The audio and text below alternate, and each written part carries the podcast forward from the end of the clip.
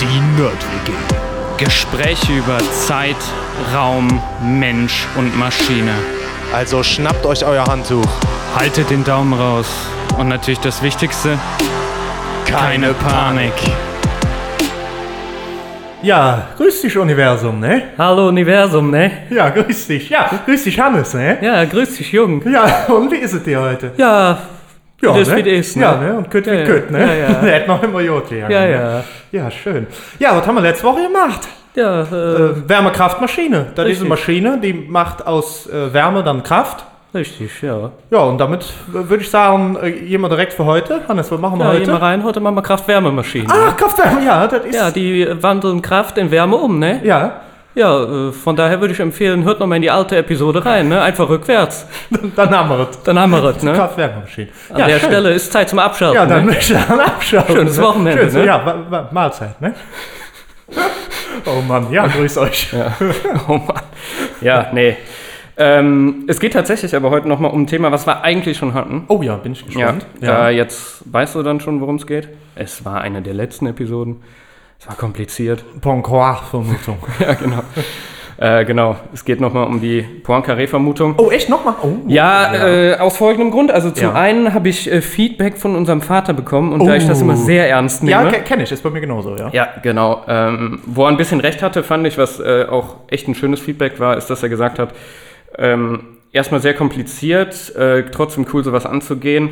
Aber es ist natürlich irgendwie so ein bisschen schade, wenn der Bezug dazu verloren geht, ähm, was macht man denn praktisch damit oder warum ist das wichtig? Das- Und das stimmt, das finde ich, ist in der Folge ein bisschen untergegangen. Habe ich mich tatsächlich auch mit einem Kollegen darüber unterhalten, Mhm. äh, der dann auch sagte, ja genau, aber äh, wo, genau, wofür brauche ich das? Also Genau. man ist so weit weg, gerade von diesem Millennium-Problem. Wir haben nämlich dann beim, beim, beim Mittagessen auch mal über diese Millenn- Millennium-Probleme geredet. Mhm. Ja. Und da war auch so, die wirken so weit weg, weil man oft, Ja. wenn man nicht in einem Anwendungsbereich ist, wir zum Beispiel als Ingenieure kennen diese Mhm. Navier-Stokes-Gleichungen, die benutzt werden, um Strömungsmechanik zu machen. Das heißt also, um zum Beispiel auszurechnen, wie so eine Strömung um so einen Triebwerksflügel Mhm. von einem Flugzeug geht, nur als Beispiel oder so. Da wissen wir das, aber bei den anderen denkt man so, okay, und wofür ist das irgendwie relevant für die Welt? Warum bringt mich das denn voran? So. Ja, Deswegen genau. finde ich cool. Ja, und ich fand das irgendwie, er hat auch gesagt, ähm, dass dem Podcast so ein bisschen ausmacht, dass ja es darum geht, was habe ich davon oder warum Mhm. ist das wichtig.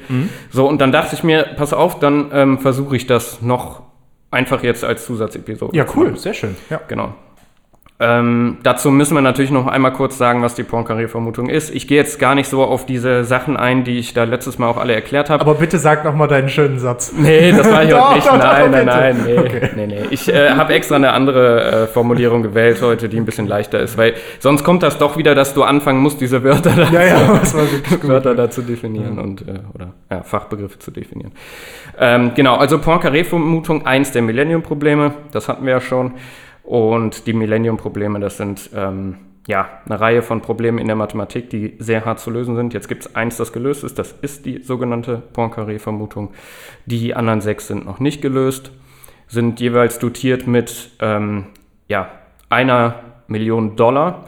Und es gibt dafür die Fields-Medaille, was so quasi der Nobelpreis der Mathematik ist. Aber von der Poincaré-Vermutung, die Million ist auch noch offen. Genau, die ist noch da. Ähm, da komme ich gleich nicht, noch mal ne? kurz, ähm, gehe ich gleich noch mal kurz drauf ein, ähm, weil der Herr Perelmann äh, die Million abgelehnt hat. Mhm. So, was besagt die jetzt?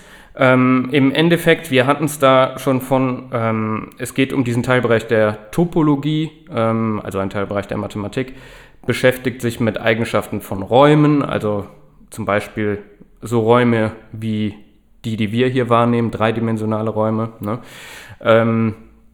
Und was die besagt, ist im Prinzip, wenn ich einen dreidimensionalen geschlossenen Raum habe, der einfach zusammenhängend ist, dann ist dieser identisch, und zwar im topologischen Sinne, mit der dreidimensionalen Sphäre.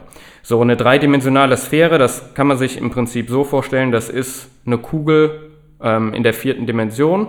Ähm, da hört es ne, mit der Vorstellung auf, in meinem Kopf ist es einfach eine Kugel. Ne, da kann man sich jetzt wirklich die dreidimensionale Kugel vorstellen. Ähm, die Eigenschaften sind im Prinzip die gleiche. Auf der Oberfläche hat jeder Punkt den Abstand 1 zum Ursprung, ähm, halt nur in vier Dimensionen. Ähm, was ja da auch immer ganz schön ist, und da ist der erste Bezug vielleicht zu ähm, wo hängt das damit zusammen, was äh, oder wo gibt es eine praktische Anwendung? Wir hatten es von der Raumzeit zum Beispiel. Ne? Da haben wir diese drei Dimensionen, in denen wir Punkte im Raum festmachen und die vierte Dimension Zeit. Genau. Also wenn man jetzt so wollte, man könnte natürlich das Universum, so wie wir das von der allgemeinen Relativitätstheorie und Einstein kennen, ähm, ja, vielleicht auch so betrachten, dass es eine dreidimensionale Sphäre wäre und hier wäre die vierte Dimension die Zeit. Ne? Also das wäre jetzt sowas. Wenn man jetzt wüsste, ähm, dass das Universum ein geschlossener Raum ist, das heißt erstmal, der ist nicht unendlich, ähm, der ist einfach zusammenhängend. Ja? Das bedeutet im Prinzip, dass ich jede Kurve darauf zu einem Punkt zusammenziehen kann. Dann ähm, wüsste ich, dass ähm, ja, der, das Universum quasi die topologischen Eigenschaften einer vierdimensionalen Kugel hätte. Das wäre jetzt zum Beispiel so ganz gesagt. So, ähm, genau, wenn ich jetzt im Laufe der Folge Mannigfaltigkeiten sage, dann meine ich damit immer einen, Raum und da können wir uns einen Raum auch wieder so vorstellen, wie wir einen Raum kennen. Jetzt ist das so, diese topologischen Räume, das sind natürlich mathematische, also eine Mann Mannigfaltigkeit ist definiert als ein topologischer Raum und diese topologischen Räume sind nun mal einfach so, dass ähm, die lokal einfach immer mit diesen euklidischen Räumen, so wie wir das kennen, dreidimensionaler Raum oder so, ähm, ähnlich sind oder den gleichen. Ähm, die lokale Betrachtung reicht uns da auch erstmal bei global sich das wieder vorzustellen. Da muss man halt Formeln aufschreiben. Ne? Deswegen einfach als Raum nehmen, das soll für die Folge einfach reichen. Genau. Ähm, was heißt jetzt dieses topologisch identisch, was wir da hatten? Das war im Prinzip diese stetige Verformung und das ähm, bedeutet zum Beispiel, also wir hatten das Beispiel Kugel und dann ja den Würfel, die waren topologisch identisch. Warum? Schön vorstellen kann man sich das immer, stellt euch das Ganze vor, es wäre aus Knete und was ich dann machen darf, ist, ich darf das quasi mit meiner Hand verformen, ohne das zu zerreißen oder zu zerschneiden. Ja? Das heißt, alles, was so Stauchen ist, ähm, dran ziehen ist, ohne dass ich es zerreiße und so, das ist alles in Ordnung. Ziehen, ja? drehen, drücken, knittern. Ja, genau. Also was, ja, ja, genau. genau, ja, ja. Das ist alles in Ordnung und das meint man dann ähm, quasi mit topologisch identisch. Also ich kann das so verformen, ohne das kaputt zu machen. Genau, und womit ich jetzt nochmal starten wollte, ist so ein bisschen, ich wollte mal diese Story so ein bisschen ähm, reinbringen, also um Gefühl dafür zu bekommen, weil wir später auch uns guck, angucken wollen, was man damit machen kann oder wie man das anwendet. Wie ist denn das überhaupt dazu gekommen, dass, dass das bewiesen wurde? Und das ist eigentlich schon ganz interessant, ähm, weil angefangen hat ja die ganze Story ähm, 1904 mit der Formulierung von Poincaré selber. Und ähm, Also erstmal mit der Behauptung. mit dem der Problem. Behauptung, genau, Ja. mit dem Problem, so wie ich das auch eben gesagt habe. Und ähm, was man relativ einfach beweisen kann, und das hat, was heißt relativ einfach, ne? Also wenn du mich jetzt da hinsetzt, dann bin ich auch erstmal lost. Ähm, aber für Dimension 1 und 2, ne, und wir sprechen bei der Poincaré-Vermutung, deswegen steht da ja dreidimensionaler geschlossener Raum, sprechen wir von Dimension 3. Äh, Für Dimension 1 und 2 ist das nicht so schwer. 1 ist relativ leicht, 2 ist, wenn du es so einordnen willst, äh, mit einem abgeschlossenen Masterstudium oder einem äquivalenten Diplom oder so, verstehst du den Beweis. Das heißt nicht zwingend, dass du selber drauf kommst, ne? aber das ist was, was du, weiß nicht, innerhalb von 20 Seiten könntest du es aufschreiben, würdest verstehen. Genau. So, und dann sind ja noch Dimensionen offen. Ne? Also die hauptsächliche Vermutung ist ja Dimension 3. Jetzt kann man davon eine verallgemeinerte Form noch definieren, das ist dann ab Dimension 4. Also das kannst du auch formulieren für Dimension 4, 5, 6, 7, 8 und so weiter. Ne? Also da geht es dann jedes Mal darum, welche Eigenschaften muss ein, und jetzt sage ich mal, n-dimensionaler Raum haben, also ein Raum der Dimension 4, 5, 6, 7, 8 und so weiter, ähm, damit der topologisch identisch mit der n-Sphäre ist. Das, das kann ich machen. Äh, da kommen dann noch zwei, drei andere Begriffe drin vor, weil das ein bisschen umformulieren muss. Das ist jetzt komplett belanglos. Die Behauptung ist im Prinzip äh, vom Verständnis her die gleiche.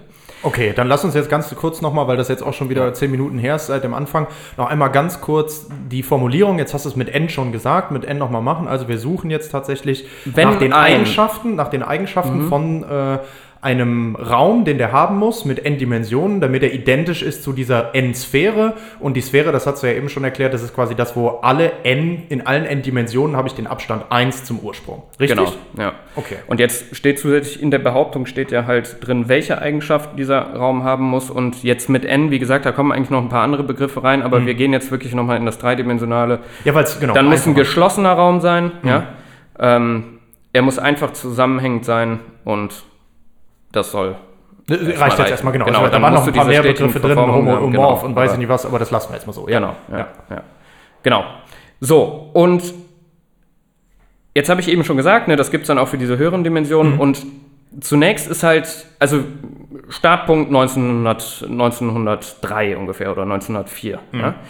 Ähm, und 1958 ist was passiert, was erstmal total negativ war. Ja, also das Ganze lag erstmal brach da bis irgendwann in die, in die 50er Jahre. Und dann ist erstmal was total Negatives passiert. Und zwar kam da ähm, ein Mathematiker und der hat im Prinzip bewiesen, dass das Klassifizierungsproblem für Mannigfaltigkeiten oder diese topologischen Räume ab Dimension 4 nicht mehr entscheidbar ist. So, was heißt das jetzt? Ich kann im Prinzip ähm, für zwei Mannigfaltigkeiten, wenn ich die nehme, ab Dimension 4 nicht mehr entscheiden, ob ich die ineinander verformen kann. Das ist rein rechnerisch nicht möglich. Ja? Ähm, wir hatten das mal mit dem ähm, mit diesem Entscheidungsproblem von Turing. Ne? Ja, ja. Genau, also im Prinzip ist das genau das, was Turing da gesagt hat. Und das ist eigentlich ein, ähm, das kommt eigentlich aus der ähm, ja, theoretischen Informatik, ähm, diese Aussage, die da 1958 bewiesen wurde. Das heißt also im Prinzip, dieses Ganze, was wir da letztes Mal gesagt haben mit, ja, okay, ähm, ich nehme eine Kugel und einen Würfel und wenn ich die klassifizieren will topologisch, dann heißt das ja im Prinzip nur, ich suche nach so Schubladen mit gleichen Eigenschaften, ne? dann tue ich die zusammen in eine Schublade, weil die die gleichen Eigenschaften haben. Ne? So, und dann hatten wir den Donut, glaube ich, noch, den haben wir mit der Kaffeetasse in eine andere Schublade gepackt und so weiter. Und was dieses, ähm, diese Aussage im Prinzip äh, sagt, ist, das geht ab Dimension 4, kannst das nicht mehr machen, ist zu kompliziert. So. Und wenn du das ganz grob oder wenn du das einfach nur ähm, für dich selber ein bisschen anschaulicher machen willst, du kannst dir das echt so vorstellen, als wäre ab Dimension einfach zu viel Platz. Ja. Ähm, genau. Und ja, was das im Prinzip bedeutet oder bedeutet hat, dann ist, dass die Aufgabe dieser Klassifizierung von Räumen mit höherer Dimension immer komplizierter wird. So, jetzt hätte man erstmal natürlich dann gedacht, ja, okay, ach, du Heiliger, wie soll ich dann jemals da irgendwie äh, irgendwas beweisen, dass diese Poincaré-Vermutung gilt für Dimensionen 4, 5, 6 und so weiter, wenn das so kompliziert ist, ne?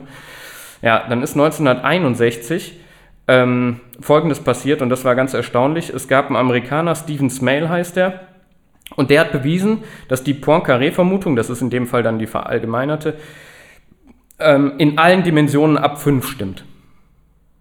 Okay. So. Dafür gab es dann natürlich eine Fields-Medaille. Ne? ähm, genau, diese Fields-Medaille äh, ist übrigens dotiert mit, ich glaube, roundabout 10.000 Euro. Wenn du das vergleichen willst, für den Nobelpreis kriegst du einen sechsstelligen Betrag. Okay, ja. Das äh, Tolle an der Fields-Medaille ist, du musst auch noch unter 40 sein. Ach was, echt? Ja, ja, genau. Also wenn du über 40 bist, kannst du die gar nicht bekommen. Ja, jedenfalls Haltet hat der euch das. ran, Leute. Haltet, Haltet euch ran. euch ran, genau. Jedenfalls hat der das halt ab Dimension, obwohl ja quasi dieses, ähm, dieses Klassifizierungsproblem nicht möglich ist, konnte der die Poincaré-Vermutung ab Dimension 5 ähm, beweisen. So, in dem äh, Beweis von ihm stand noch eine, eine Sache drin, und zwar hat er das gemacht für glatte Mannigfaltigkeiten. Falls das jetzt einer nachguckt, nur ich sag's dazu. Stört euch nicht an dem Begriff. 1966 kam ein anderer Mathematiker, äh, Max Newman, und der hat dann bewiesen, dass das einfach für allgemeine topologische Räume gilt. Ähm, also da wurde das glatt wieder rausgestrichen. Also man kann quasi sagen, 61, das war schon dieser, dieser Vorpunkt, wo das quasi bewiesen wurde. 66, Max Newman hat das dann tatsächlich bewiesen. So, jetzt haben wir schon gesehen, wir sind von 1904 bis 1966, was seine Arbeit war. Dafür gab es schon äh, insgesamt dann in Summe 1, 2, 3 Fields-Medaillen. ja. ja, und noch immer hat keiner die Poincaré-Vermutung für Dimension 3 Ja. bewiesen. Ja. Und für 4 auch nicht. So, ähm, jetzt ist das nächste, ähm, ja, was passiert ist, sind ungefähr 20 Jahre vergangen und dann hat 1982 ähm, Michael Friedman mit völlig anderen Methoden als dieser Stephen Smale ähm, die Poincaré-Vermutung für Dimension 4 bewiesen. Ja? Das ist auch immer relativ interessant, dass scheinbar manche Methodiken, die du benutzt für Dimension 5 und höher, die funktionieren für 4 wiederum nicht. Das, was du für 4 nimmst, geht für 5 und höher nicht. Ja, also Verrückt du musst da ganz andere Sachen verwenden. Ganz einfach. anders denken im So, Endeffekt. ja. jetzt haben natürlich dann andere Leute versucht, ah, okay, ich nehme jetzt das von Dimension 4 und ab 5, das muss da irgendwie auch für 3 gehen. ja, ja. Das funktioniert auch nicht. So, also für 3 war es immer noch offen. Und was aber passiert ist, ist, ist, ist ungefähr zur gleichen Zeit, also es muss auch so roundabout 1982 gewesen sein, ist noch ein anderer Mathematiker auf die Bühne getreten und der heißt William Thurston. Der ist leider ganz früh an Krebs verstorben, aber das war wohl einer der besten Mathematiker der letzten 50 Jahre oder so. Also ähm, ja, tatsächlich eine ganz große Persönlichkeit. Und was der gemacht hat, ist, ähm, ich glaube, ich hatte das letzt, in der letzten Folge zur Poincaré-Vermutung schon mal erwähnt. Und zwar, ähm, der Riemann kam ja zum Beispiel eher aus der Geometrie. Das war ja auch ein berühmter Mathematiker. Ne? Und die Topologie hat sich ja so ein bisschen abgewendet von der, von der Geometrie. Auch wenn es hier um Räume geht. Ne? Ähm, und was der aber gemacht hat, ist, der hat geometrische Methoden genommen und damit wieder in der Topologie gearbeitet. Das heißt, der, der hat die beiden Themenfelder wieder so ein bisschen näher aneinander gebracht. Ah, ja. Und das ist eigentlich zum einen eine ganz schöne Sache. Zum anderen zeigt das aber auch so ein bisschen, dass ne, es gar nicht so gut ist, wenn sich so Teilbereiche irgendwie trennen. Weil was wir gleich sehen werden, es gibt ein verallgemeinertes Problem aus der Geometrie, was die Poincaré-Vermutung beinhaltet. ah, Und das hat jetzt dieser Thurston aufgestellt. Also vorstellen kann man sich den so ein bisschen äh, wie so ein Mensch, da galt wohl auch Riemann als einer. Das sind so Leute, die können einfach Dinge sehen, die sehen andere Leute nicht. Die haben auch eine ganz andere Vorstellungskraft. Das ist nicht so, wie wir uns jetzt einen dreidimensionalen Raum vorstellen. Äh, ne, bildlich, die haben trotzdem da irgendwie eine Vorstellung für. Wie die das machen, wenn ich es wüsste, könnte ich es auch. Ne? Also keine Ahnung, Ja, aber ja. die können sich manche Sachen vorstellen. Ja. Und was der, ähm, was der quasi gesehen hat oder vermutet hat, ist, ähm, dass wenn ich, ähm, ja, also nennen tut sich das Geometrisierungsvermutung und ähm, was er vermutet hat, ist, wenn ich so eine dreidimensionale Mannigfaltigkeit nehme und die zuschneide, dann gibt es nur eine Menge von acht Bausteinen, die da rauskommen können und das war es auch schon. So, und das nennt sich im Prinzip, grob gesagt, Geometrisierungsvermutung. Also was heißt das? Eigentlich hatten wir ja gesagt, ne, also das ist ja jetzt keine stetige Verformung, das Ding auseinanderzuschneiden. Genau, das Richtig, jetzt- ne? genau. Darum geht es aber erstmal auch gar nicht. Ja. Trotzdem gibt es diese Bausteine, kannst du dir vorstellen, wie Lego-Bausteine, mit denen ich das, wenn ich jetzt dann wieder kleben dürfte, ne, Mhm. könnte ich jede beliebige dreidimensionale Mannigfaltigkeit bauen. Es gibt quasi nur acht verschiedene Lego-Steine. Okay, Ja? okay. Das und hat- daraus kann ich alles bauen, oder was? Genau, das sind in dem Sinne dann geometrische Objekte und damit kann ich aber jeden dreidimensionalen topologischen Raum quasi bauen. Ah, okay. Und das ist die Geometrisierungsvermutung. Ja, dass es einfach nur acht von diesen Sorten gibt. Ja? Die sehen jetzt auch nicht dann zwangsweise immer gleich aus, aber die haben halt. Sind Nee, die, so- sehen unter, die sind unterschiedlich von den Eigenschaften, die die wiederum haben, ne? weil das sind ja Teilräume in dem Sinne. Ähm, aber es gibt halt nur acht unterschiedliche. So. Und das ist erstmal eine krasse Aussage, ja. Und das hat er wohl vor seinem inneren Auge gesehen. Also ich frage mich nicht wie, aber ja, genau. Ja, komplett krass. So, ähm, was bedeutet das jetzt? Das würde natürlich zum einen die Poincaré-Vermutung lösen und zum anderen wäre noch ein komplizierteres Problem gelöst. Und warum? Wenn du diese acht Lego-Bausteine äh, nimmst, dann könntest du ja mit diesen acht Lego-Bausteinen könntest du ja eindeutig jeden dreidimensionalen Raum klassifizieren. Ne? Dann hättest du diese Schubladen. Mhm, stimmt, da könnte ich einfach sagen, ich brauche so und so viel davon, so und so viel davon, so und so viel davon. Dann dann hätte habe ich eine den Raum und die Klassifizierung. genau. Wie ist so ein Raum aufgebaut? Immer Ja. aus drei Das davon, heißt- vier davon, eins davon und so Genau. weiter. Ja, das heißt, der hätte im Prinzip, hätte der einfach das Klassifizierungsproblem für Dimension 3 auch gelöst. Aber ich dachte, das geht nicht. Ich dachte, da hat schon einer bewiesen, dass es nicht geht. Ab 4 geht's nicht. Ah, ab vier. Oh, da hab Ab ich nicht 4 geht's nicht. aufgepasst. Das ist- ja. das- Aber das war das, okay, was vorher Dann hätte er es für bewiesen drei quasi. Für 3, bewiesen. ne? Das heißt, wenn ich die Ja, Geometrisierungsvermutung löse, dann, dann habe ich quasi diese eindeutige Klassifizierung aller drei Mannigfaltigkeiten, dreidimensionalen Mannigfaltigkeiten. Das bedeutet halt auch natürlich für die Dreisphäre. Ja, genau. Und damit auch für die Dreisphäre. Und damit ist dieses Teilproblem davon, von diesem Klassifizierungsproblem für einen dreidimensionalen Raum, was dann die Poincaré-Vermutung ist, Genau. auch. Boah, wow. das heißt, wenn ich. Geometrisierungsvermutung löse, dann Ja. dafür, dass du eben so müde warst, Ja, funktioniert's war mich, ganz gut, geht's ne? jetzt ganz gut. Genau. Ne? Okay. Dr. Ja. So, Ja, und jetzt, was passiert dann natürlich? Jetzt stürzen sich da ganz viele Mathematiker drauf. Ne? Ja. Die versuchen alle dieses Geometrisierungsproblem zu lösen. Also die versuchen acht Lego-Bausteine zu finden, um jeden dreidimensionalen topologischen Raum zusammenbauen zu können. So auch ein Mathematiker namens Hamilton. Den kennt man, wenn man Mathematik studiert oder so. Ähm, Okay, ähm, nee, ja, ich, ich nicht, äh, aber ja. in der Informatik, in der Mathematik kennt man den Namen. Ist jetzt auch nicht äh, so schlimm. Und gearbeitet hat der an, ähm, ja, an einer, an einer Theorie oder an einer, an einer Methodik und die nennt sich Ricky-Fluss. Und ähm, ja, ich habe dir ähm, tatsächlich ein kleines Bild mitgebracht. oh, das ist aber dazu. fies. Ja, das werde ich aber auch hochladen. Cool, ja. Also das gibt es auf sämtlichen sozialen Accounts dann von uns auch zu sehen. Ähm, Im Prinzip, ich versuche es jetzt trotzdem in Worten so zu Ja, beschreiben, dass man sich Fall. vor seinem inneren Auge vorstellen kann. Ähm, natürlich hat er diesen, diesen Ricky-Fluss, ähm, also diese, diesen, ich sag jetzt mal, wie Algorithmus hat er entwickelt, natürlich dann ähm, für drei Dimensionen. Ich habe dir das jetzt hier in einer Dimension Mhm. äh, mitgebracht, einfach weil das so ist, dass, äh, das kannst du dir sonst nicht vorstellen. Ja, klar, man kennt's. Ähm, genau. Und im Endeffekt kann man sich jetzt vorstellen, einfach einen, ähm, einen beliebigen geschlossenen Pfad, ja, also sowas wie eine Wanderroute zum Beispiel, ja. Ähm, am besten äh, jetzt einfach eine, die keine Ecken hat, sondern schön abgerundet ist überall. Und ähm, genau, was fällt dir jetzt hier auf? Du hast halt irgendwo Rundungen in dieser, in dieser Wanderroute. Kann zum Beispiel eine Wanderroute um, um einen See sein. Ne? ja. Und dann ähm, kannst du dir beliebige Rundungen dazu rausnehmen. Und wie dieser Ricky-Fluss jetzt wirklich ganz einfach erklärt funktioniert ist, ähm, du legst quasi in so Rundungen ähm, Kreise rein und die Kreise geben an, wie stark krümmt das meinen Raum. Ja? Also eine leichte Krümmung, wenn ich da anfange, einen Kreis zu zeichnen, weil ich so die Krümmung entlang gehe und dann einfach den Kreis weiter zeichne, ähm, sobald ich quasi wieder von meinem Weg runterkomme, ähm, dann ist die Krü und der Kreis wird groß, dann ist die Krümmung leicht. Genau, Wenn du jetzt eine gerade Linie hast, wäre es einfach ein unendlich großer Kreis. genau. So. Ja. Bei einer starken Krümmung hast du dementsprechend relativ kleinen Kreis.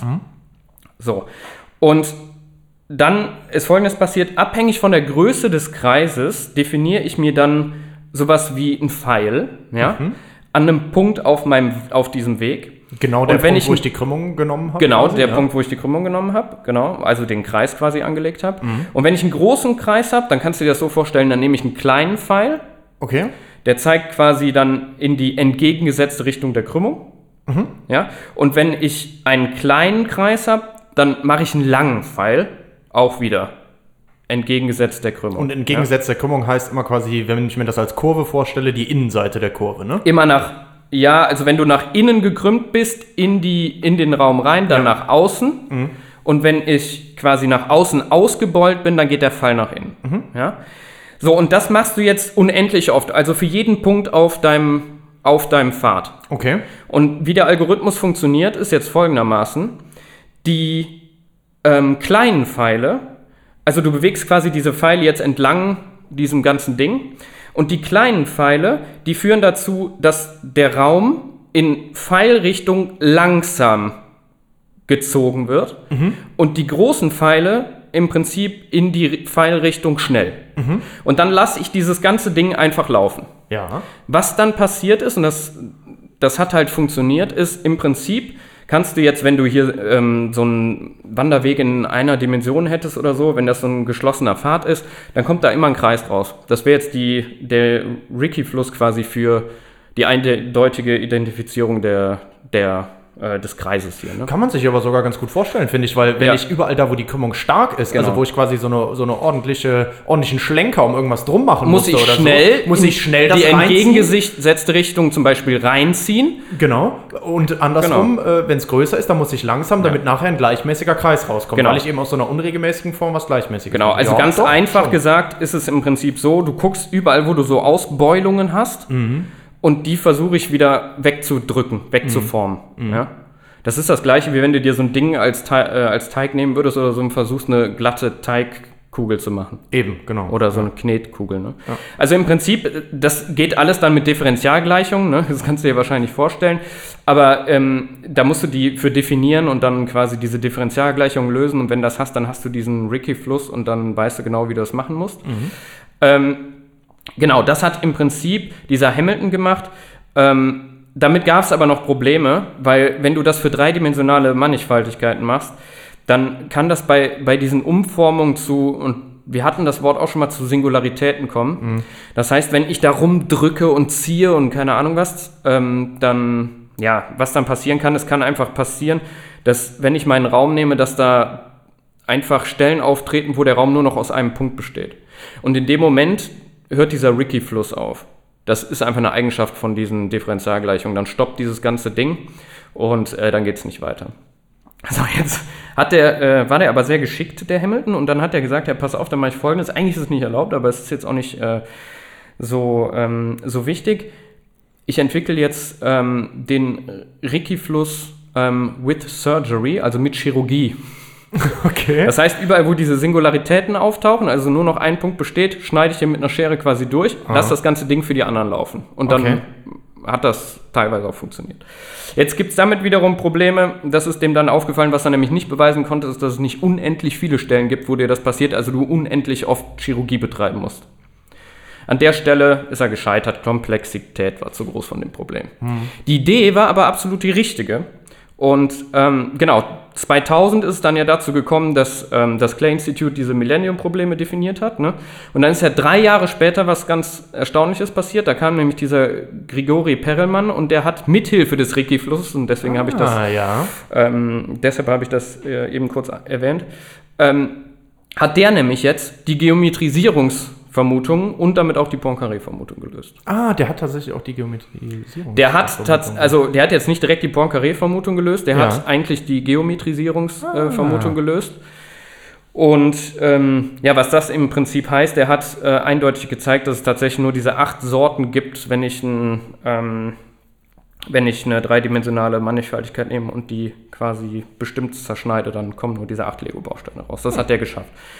So, ich hatte das, glaube ich, auch schon mal kurz erwähnt. Jetzt ist das ähm, so Besondere an diesem Perelmann dann zusätzlich noch gewesen. Also nicht nur, dass der das äh, gelöst hat. Natürlich sollte der diese Fields-Medaille und auch die eine Million Dollar bekommen.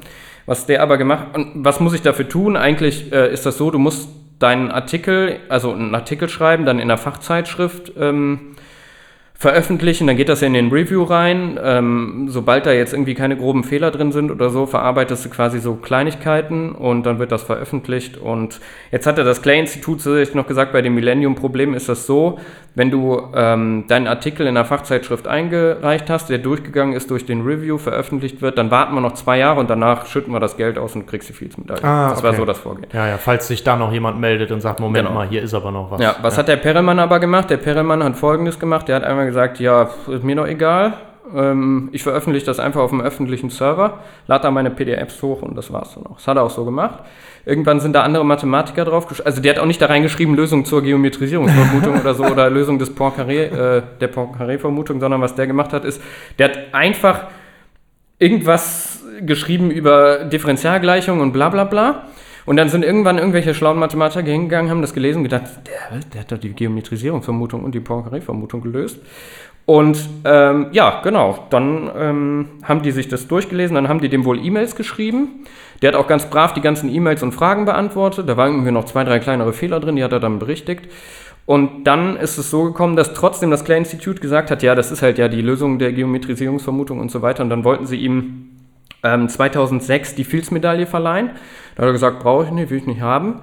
Ähm, und 2010 wollten sie ihm dann das Preisgeld in Höhe von einer Million ähm, Dollar ähm, ausschütten. Da hat er auch gesagt, das brauche ich nicht. Dann hat er irgendwie total viele Professuren an renommierten Universitäten angeboten bekommen, hat er auch gesagt, habe ich keine Lust drauf. Und jetzt lebt er, glaube ich, irgendwo in St. Petersburg ganz zurückgezogen und ja, ähm, hat Löst, sich aber löst auch die von anderen Mathematik. Millennium-Probleme. Nee, er hat sich wohl von der Mathematik abgewandt. Hey, krass. Verrückt. Ja, also mal, äh, keiner weiß so genau, ähm, warum, aber ähm, ich glaube, der ist auch zu Sowjetzeiten groß geworden und so eine, eine der Vermutungen ist, dass der so quasi enttäuscht war von der Menschheit und also was, dass er gesagt hat, ich will mit diesem ganzen Kram einfach nichts zu tun haben, lasst mich alle in Ruhe. Aber äh, keiner weiß das genau, er hat nie selber dazu ein Statement gebracht, das sind alles nur Vermutungen von Leuten, die sich dann die Historie von ihm angeguckt haben und also was. Ne? So, aber genug davon. Ähm, jetzt kommen wir noch zu der Anwendung. Also das war jetzt so ein bisschen die Beweisgeschichte, ne? Äh, wirklich aber eigentlich aus einer eher geschichtlichen Perspektive. Nur um mal zu sehen, ähm, ja, wie viel Aufwand dahinter steckt, so ein Problem zu lösen, wie komplex das vielleicht ist und äh, was da alles dazugehört. Ne? Also ich meine, die Arbeit, die nachher der Perelmann äh, gemacht hat, die baut ja schon auf auf Arbeiten, das sieht man ja, die ist, das sind hunderte Jahre, ne? Ja, auf, Ja. ja. klar. Genau. Und auch schön dieses Verschmelzen von den zwei Disziplinen wieder, ne? Genau, das kommt dazu. Dann wird noch ein anderes Problem definiert, was noch komplexer ist. Und dann ist es nachher aber dann doch so, dass scheinbar das Problem zu lösen, irgendwie, weil diese Herangehensweise mit dem in diesem geometrischen Denken doch wieder scheinbar zu neuen Ideen führt, ne, mit diesem Ricky-Fluss und dann löst es doch darüber und all sowas, also was da alles so zusammenkommt. Ach so, was ich noch sagen wollte, warum heißt das Ricky-Fluss? Ähm, es gibt in der Mathematik, um diese Krümmung zu beschreiben, wo wir eben da gesagt haben, gibt es verschiedene Methoden. Diese Methode, die Krümmung zu beschreiben, da, da ist eine dabei ähm, und die heißt eben Ricky-Krümmung.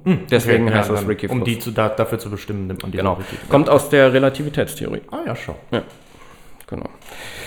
So, und die Anwendung, die ich mitgebracht habe, und jetzt ist es wirklich spannend, ist, wie sieht eigentlich das Universum aus und leben wir in einem riesen Donut?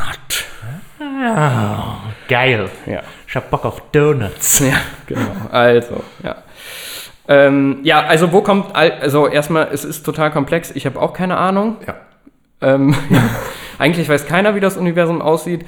Äh, ich will jetzt mehr äh, darauf eingehen, wie könnte man sich dann überlegen, ob man in so einem riesen Donut lebt und ähm, warum, wir kommen am Ende dahin, dass das die einfachste Version wäre von den Möglichkeiten, wie das Universum aussehen könnte. Ähm, und wir lernen ein bisschen, wie moderne Physiker und so ähm, versuchen herauszufinden, ja, so bestimmte Fragen über das Universum zu lösen. Und das hat alles halt mit der Poincaré-Vermutung zu tun. Also, ähm, ich wollte nur noch mal kurz äh, ja, so zusammenfassen, was wir schon gelernt haben über das Universum. Also das meiste, was wir über das Universum wissen und auch kennengelernt haben, kommt hauptsächlich ja aus der Relativitätstheorie oder der allgemeinen Relativitätstheorie. Und die sagt, wenn man das ganz platt sagen will, etwas aus über die lokale Geometrie des Universums, also über die Krümmung des Universums. Warum? Ähm, ja, was sie verkürzt sagt, ist, und ne, jetzt kommt es nämlich schon, warum haben wir uns mit der Poincaré-Vermutung beschäftigt? Was die allgemeine Relativitätstheorie sagt, ist, dass das Universum eine vierdimensionale Mannigfaltigkeit ist. Warum vierdimensional? Raumzeit. Ja? Also wir haben diese drei Dimensionen im Raum und dann die Zeit. Und die Krümmung geometrisch betrachtet hängt, also in einem Punkt, ähm, hängt im Prinzip davon ab, wie viel Masse und Energie in der Nähe des Punktes ist. Das ist das, was die Relativitätstheorie sagt. Also ich wiederhole es jetzt nochmal kurz, weil ich da zwischenzeitlich was eingeworfen habe. Also die allgemeine Relativitätstheorie sagt, das Universum ist eine vierdimensionale Mannigfaltigkeit und die Krümmung geometrisch betrachtet in einem Punkt hängt davon ab, wie viel Masse und Energie in der Nähe des Punktes ist. Ja?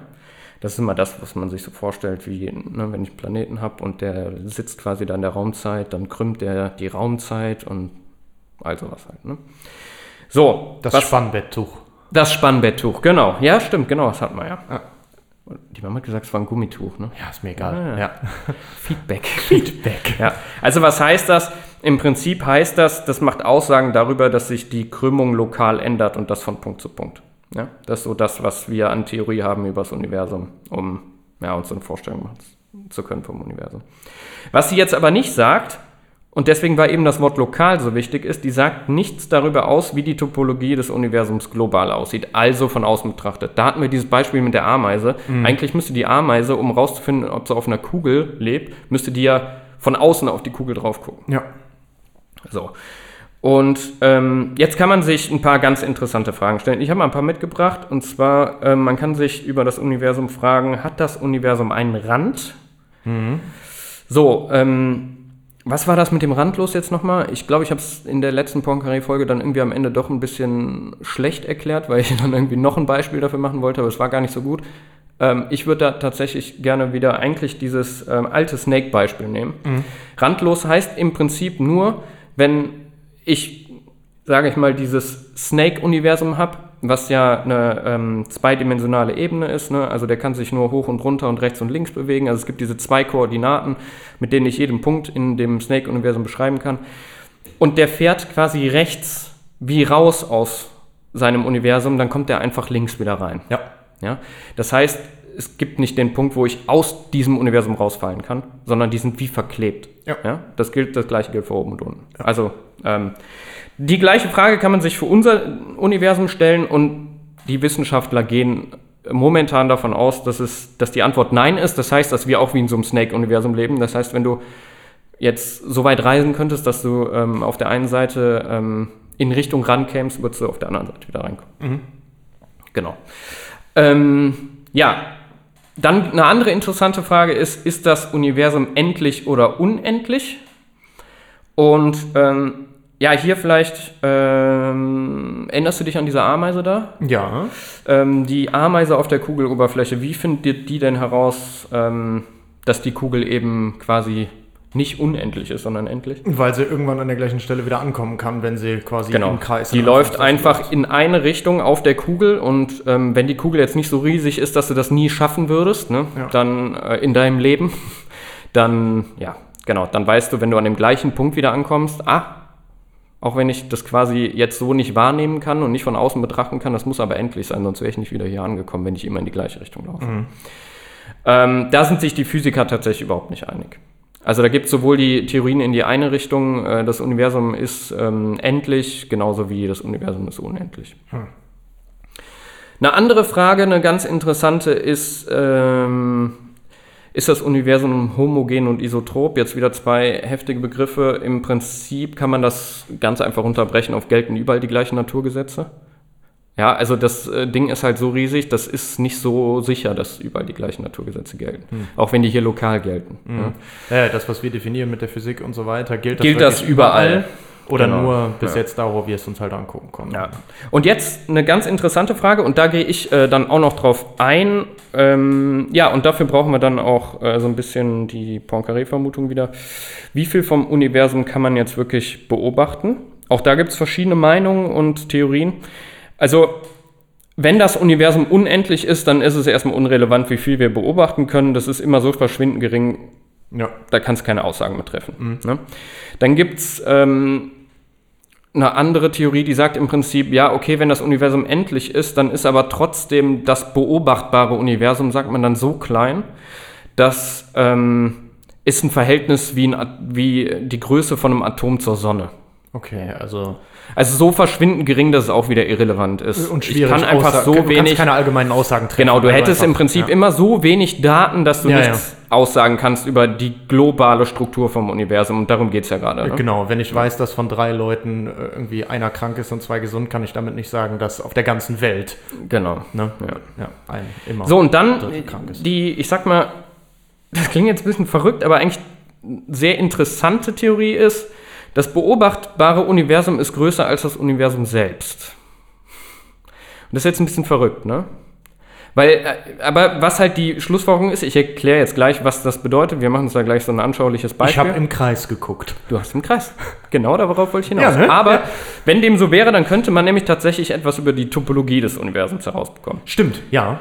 Und warum, das machen wir gleich. Aber ähm, ich wollte noch kurz auch nur so ein paar Probleme äh, mit auf den Weg geben, weil die Fragen klingen zum einen, klingen die immer so ein bisschen so, ja, ich kann ja auch irgendwie, dann habe ich halt eine Meinung und dann mache ich das halt mal so, aber es gibt halt auch größere Probleme bei all diesen Fragen und zwar die, das erste äh, Problem ist im Prinzip, müssen wir in vier Dimensionen denken und das, äh, das ist schwierig. Ein anderes Problem ist, das Universum dehnt sich aus. Ne? Und ähm, ja, dann gibt es äh, noch ein Problem und ähm, im Prinzip ist das das, was äh, ja, die allgemeine ähm, Straßenverkehrsordnung des Universums aussagt, und die gibt ja quasi ein strenges Geschwindigkeitslimit mit auf den Weg äh, im Universum, das ist die Lichtgeschwindigkeit. Ne? Was das nämlich bedeutet, ist, dass du immer in die Vergangenheit guckst, wenn du da rausguckst. Ja, das hatten wir ja auch schon, ja. Genau, also das sind so drei Hauptprobleme, sage ich mal, die man einfach hat, wenn man so Betrachtungen macht. So, ähm, jetzt hatten wir es eben von der Ameise, ne? Also wie findet die heraus, dass er auf einer Kugel lebt? Ja, okay, ich laufe da einmal rum, das machst du jetzt so easy erstmal nicht, wenn du einen riesen Planeten hast oder irgendwie sowas. Wie arbeiten die Physiker jetzt zum Beispiel da, ähm, daran äh, herauszufinden, was für eine Form zum Beispiel so ein Planet hat oder so eine Erde hat oder irgendwie sowas? Oder auch wie das Universum aussieht, was man immer macht, ist, man guckt da raus in das Universum und versucht dann ähm, ja mit Beobachtungen von ganz weit weg irgendwie Aussagen zu machen. Ne? Ja, ist ja unsere einzige Chance, da kommen wir Ja. erstmal nicht hin. Ja. Genau. Ähm, und was wir jetzt mal machen ist, äh, wir nehmen noch mal unsere, unsere Ameise und ähm, wir gucken uns jetzt mal, also jetzt kommt wirklich die Frage, ist, ist, hat das Universum diese Donut-Form, ja? Also leben wir in einem riesen Donut. Und dazu brechen wir das einfach jetzt runter wieder auf unsere Ameise. Und ähm, ja, kannst du dich noch erinnern, wenn wir jetzt die Ameise nehmen, wie das, also wie ich so einen Torus zusammengebaut hatte? Wir haben den, glaube ich, gebastelt letztes Mal so im Ja, Kopf. aus dem, irgendwie aus dem Papier, ne? Genau. Erstmal das Blatt Papier genommen, dann das einmal so gerollt. Ähm, Genau, dann hatten wir wenn du willst, von rechts nach links, dann hast du quasi dann, die Wurst. Genau, und dann konnte ich Ja. die zwei Wurstenden noch zusammen machen. Genau. Weil alles hat ein Ende, nur die Wurst hat zwei. Genau. Und dann habe ich meinen Donut. Genau, dann hast du deinen Donut. Ja. Ne?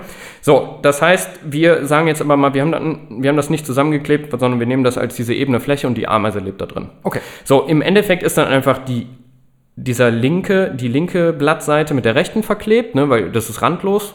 Dieser Torus ist ja randlos. Ne? Und ähm, genau, oben und unten ist auch verklebt. Ja, genau. Das heißt auch da wieder die Ameise, wenn die oben am Blatt rauslaufen würde, kommt sie unten wieder rein und rechts und Genau. links nämlich genauso. Und jetzt Das- überlegen was, wir uns was mal. hieß das jetzt? Das war dann randlos. Randlos. Ja, genau. Ja, genau. Ja, weil es gibt keinen wirklichen Rand, sondern ich komme ja wieder rein. Ja, genau. Genau. Also die Punkte sind im Prinzip echt verklebt. Ja, ja, genau. Randlos. Ja. Okay. Und ähm, Äh, boah, darf ich mal ganz kurz Ja. was fragen? Das ist wahrscheinlich jetzt völlig random, aber, äh, aber wie kann denn etwas, wenn es randlos ist, unendlich sein?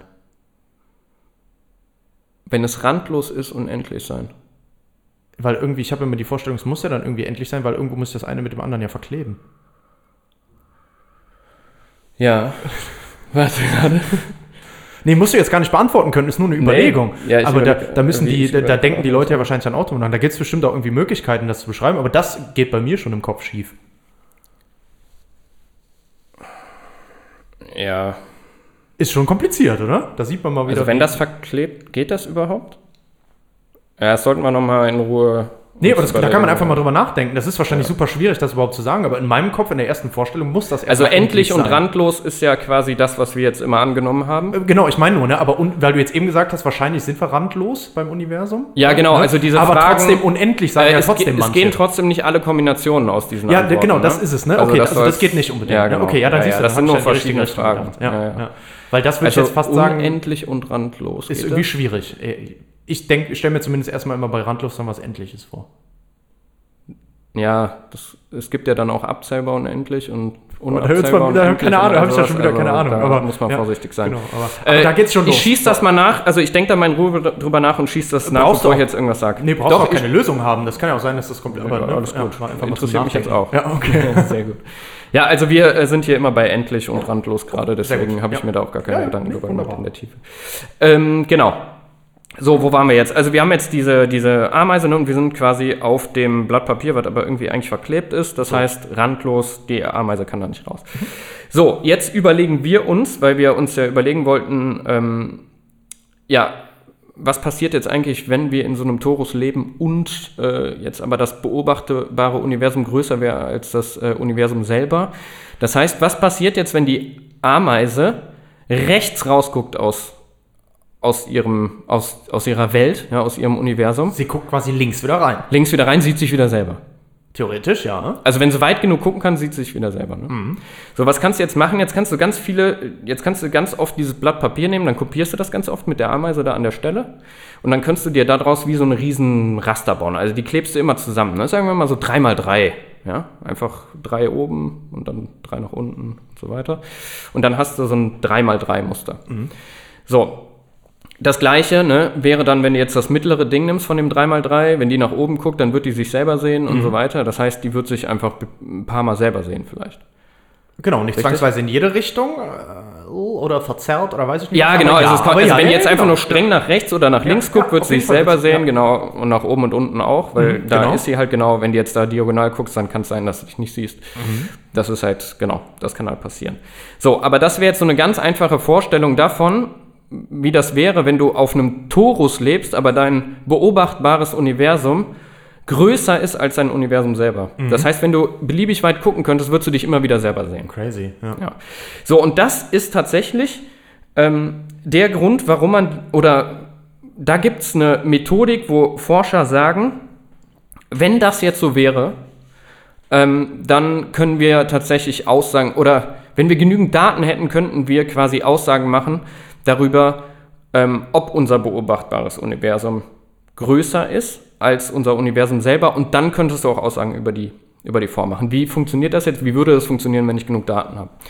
Es würde folgendermaßen funktionieren. Also was man ja macht, ist, die äh, Forscher gucken halt da raus und was, was die machen, ist zum Beispiel, die zeichnen Sterne auf. Genau, Ja? wir können, das Einzige, was wir machen können, ist das einfallende Licht, also die einfallende elektromagnetische Strahlung Genau. eben nehmen und damit halt das dann als Bilder Genau, wir machen das jetzt mal mit Sternen. Die Forscher machen das eigentlich mit Galaxien, aber ähm, mit Sternen kann man sich das vielleicht ein bisschen besser vorstellen. Also du kannst jetzt quasi so weit, beliebig weit gucken jetzt erstmal, ja, also so weit wir gucken können und dann eine Sternenkarte machen. Wenn jetzt du die Sternenkarte hast, dann ist das ja so ähnlich halt äh, wie eben das, ne, einmal nur die Ameise irgendwo drauf, dann hättest du irgendwelche Punkte auf deinem Blatt Papier, ne? Und wenn das beobachtbare Universum jetzt größer wäre als unser Universum selber, dann hätte ich halt dieses Blatt Papier auch wieder beliebig oft aneinander geklebt. Ja? Das heißt, was passieren würde, wenn ich halt dann nach außen gucke, ist, ich würde im Prinzip immer irgendwo wieder das gleiche Muster sehen. Genau, erstmal den Stern ganz nah und dann nochmal plötzlich Ganz erscheint weit der weg. ganz, ganz ja, weit also weg. Ist sogar so eine ganze gleiche. Formationen. Ja, ne? ja, so. ja, stimmt. Und was, was man dazu macht, ist im Prinzip, man guckt sich die mathematische Verteilung an Mhm. von Abständen von Sternen. Das heißt, du nimmst dein beobachtbares Universum, vermisst da halt so für jeden Stern den Abstand zum anderen. Das sind dann irgendwie, weiß ich nicht wie viele, ne? Ähm, Abstände, die ich da habe. Und dann stellst du eine Verteilung auf, also guckst dir die Häufung an von verschiedenen Abständen. Dann brauche ich wiederkehrende Muster, um dann eine Aussage treffen zu können, sehe ich jetzt zweimal das gleiche, nur in unterschiedlichem Abstand. Ja, jetzt kann, ich sage jetzt nur mal so, jetzt kann die Verteilung irgendwie aussehen. Wer sich ein bisschen mit Mathematik auskennt, das könnte zum Beispiel eine Poincaré vom äh, ähm, Poisson-Verteilung sein, nicht eine Poincaré-Verteilung sein, eine Poisson-Verteilung sein. So, was jetzt aber wirklich interessant ist, ist, wenn es wirklich so wäre, dass unser beobachtbares Universum ähm, größer ist als das Universum selber, dann würde, würdest du Folgendes sehen in diesen Verteilungen, erstmal egal davon, wie die generell aussieht. Es gäbe richtige Zacken da drin. Und woran liegt das? Das liegt ganz einfach daran, dass immer an diesen Randpunkten es ganz oft die gleichen Abstände gäbe. Und das sind im Prinzip immer die Abstände von, äh, von einem Stern über den Rand hinaus zu anderen Sternen. Weil diese kommen immer wieder vor, weil ich das aneinander geklebt habe. Ja? Das heißt, ich habe die ganz oft. Und das sind diese Zacken, die nachher in so einer Verteilung auftreten würden. Hätten wir jetzt genug gute Daten über das Universum, dann könntest du quasi anhand dieser Verteilung von den Entfernungen von den Galaxien sind das dann in dem Fall, die, das machen Forscher da nicht mit Sternen, weil es einfach, wir können mehr sehen, also wir können Galaxien sehen, ähm, würde man quasi über diese, äh, diese Zack, Zacken in der Verteilung, würde man im Prinzip sehen, dass ähm, unser beobachtbares Universum größer ist als unser. Genau, das sind alles die, die so nah an dieser verklebten Stelle sind, quasi die. Genau, einfach weil da diese Abstände so oft auftreten, weil das immer wieder verklebt wurde, genau. Ja, und ja, jetzt so die, ähm, diese Antwort auf die Frage ist, äh, oder warum ähm, ist das jetzt so, so interessant mit der Poincaré-Vermutung und so? Ähm, der einfachste dreidimensionale Raum, der in Frage kommt für unser Universum, ist im Prinzip der Dreitorus. Und das ist jetzt nicht der Torus, den du dir da als Donut vorstellst. Den stellt man sich vielleicht einfach besser so vor. Nimm dir einen Würfel, dann sind einfach die Würfelseiten miteinander verklebt. Das heißt, wenn du innerhalb von dem Würfel auf einer Seite rausgehst, kommst du immer an der anderen wieder rein. Ne? Ah, also rechts ja. ist mit links verklebt, oben mit unten ne? und dann vorne mit hinten. So, das wäre die einfachste Struktur, die man annehmen könnte für das Universum. Ja? Das wäre tatsächlich dieser dreidimensionale Würfelraum, der überall verklebt ist. Ganz simpel gesagt. So, und aus so einem Grund sind einfach so Betrachtungen und so Klassifizierungen von Räumen so interessant. Ne? Also, da kommt dann diese Theorie mit, ähm, ja, okay, beobachtbares Universum größer als das Universum selber, dann finde ich topologische Eigenschaften von meinem Raum und all sowas, ne? Weil dann muss das ja irgendwie verklebt sein, ne? Und all sowas. Also Ja, aus so Gründen sind diese, sind diese Fragen so interessant. Ja. Und also die Dreisphäre wäre jetzt tatsächlich zu einfach. Also man wird dann eher einen Torus annehmen, ähm, aber das wäre dann so das, das einfachste Gebilde, was man sich da vorstellen kann. Ja, und man kann schon einfach mit diesen theoretischen Überlegungen erstmal diesem, äh, wie ist überhaupt so ein Raum zu definieren, welche Eigenschaften muss der erfüllen, Genau. wenn ich diese Eigenschaften kenne, wie jetzt zum Ja. Beispiel durch die Poincaré-Vermutung oder eben dieses Geometrieproblem da. Ähm, dann habe ich halt eine Möglichkeit, Aussagen zu treffen, weil ich eben weiß, wie das klassifiziert ist und da kann ich schon mal Sachen ausschließen oder sagen, es könnte sein, dass es das ist. Und wenn ich nicht vorher mal definiert hätte, welche Eigenschaften sowas erfüllen muss, könnte ich gar keine Aussage treffen, dann würde ich komplett im Trüben fischen, weil sehen können wir es erst recht nicht, vorstellen können wir es uns auch Ja. nicht und dementsprechend brauche ich sowas. Ne? Ja. Ja, geil. Ja. Ja, genau, und das soll es im Prinzip eigentlich auch gewesen sein. Also Oh, cool. die ja, Frage, aber ob wir in einem Drei-Tores-Leben das beobachtbare Universum größer ist als das Universum an sich. Äh, alles interessante Fragen. Ne? Ja, voll. Aber Fall. ähm, deshalb vielleicht auch, warum ich die Poincaré-Vermutung gewählt hatte. Also es hat schon auch mit unserem Universum zu tun und so den Fragen, wie sieht das denn global gesehen aus und all sowas. Ja, ja, weil genau. auch da von außen drauf gucken relativ schwierig ist für uns. Genau. Ne? Du hast halt einfach keine Chance. Ne? Ja, ja, ja. Du bist halt die Ameise auf, auf Ja. der Oberfläche. ja. Mhm, die kleinste von allen. Ja, Ja. ja verrückt. Aber cool, ja, super interessant. Finde ich auch sehr cool, dass du das noch nachgereicht hast. Das war jetzt Ja. nochmal sehr spannend, da auch irgendwie mal ein bisschen mit in die, in die Praxis wieder zu gehen, quasi und zu sehen, wo Mhm. nutze ich das, weil ja. Ach cool, ja, sehr schön. Wie gesagt, umso, umso lustiger, weil ich halt echt diese Woche noch mit Kollegen drüber gesprochen habe. Ja, Also, sehr gut. Dann Echt äh, cool. kannst du denen ja, sagen, lohnt sich total. jetzt Ja, genau. nachgereicht. Ich wollte gerade sagen, Ja, genau, dann genau. werde ich nämlich sagen. Nee, wie gesagt, also ich fand das auch ein sehr Episode schönes rein. Feedback und das stimmte auch. Ähm, Nur, ja, dann war die letzte Folge schon wieder so lang und dann Ja, der, das ist das ja auch immer so, genau. Man kann auch nicht immer alles auf einmal machen, aber echt ja schön. Sehr gut. war auch schon selber mit Poincaré-Vermutung verstehen am Kämpfen. Ja, in der und Vorbereitung. Ich, ich hatte auch einige Nachwirkungen. Schön. Gut, ja, aber dann würde Ja. ich sagen, ähm, viel Stoff zum Nachdenken nochmal. Genau. Und dementsprechend abschalten. Ich würde sagen, Zapfen abschalten. Ja. Sehr gut. Macht's gut. Danke fürs Zuhören. Danke, danke. Ja, Nice. Oh, cool. War auch sehr spannend. Das Ja. hat Spaß gemacht. denken wir auf den Donut. Ja, das sind mal die Fragen, die man sich stellen soll. Ja, ja oder in einem Donut. Ne? In einem Donut, Entschuldigung, nicht auf einem Donut, sondern in einem Donut. In. Und wie viel Snake muss ich spielen, bis ich verstanden habe, wie das Universum aussieht? Ja, oder warum ist Snake gut, um auch äh, randlose Mannigfaltigkeiten zu, best- äh, zu verstehen? So, ja. Die Zockerei hat Die nämlich Zockerei hat sich gehabt. nicht nur für die Reflekte. Ja. Ich kann auch eine Kaffeetasse jetzt auffangen, So, nämlich. wenn die runterfällt. Boah. Stunde. Hätte ich früher länger zocken dürfen, ich sage dir. Da wäre noch was aus uns Da. Da wäre noch was aus uns Ja, geworden. Nobelpreis hätte ich schon noch Den, den. Nobelpreis hätten wir schon lange gehabt. Wer ist Millionär? Hier und so eine Feldmedaille. Ja. Das hättest du schon lange. Nervt mich. Morgen erstmal zocken.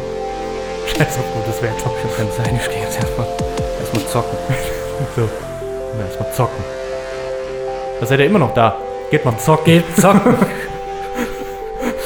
Abschalten. Und Abschalten, ah, PC, anschalten, Xbox, reinschalten. Playstation, reinschalten. Reingehen. Ah. So, Vollgas. Mahlzeit. An dieser Stelle sind wir komplett raus. Komplett raus. Tschüss. Tschüss.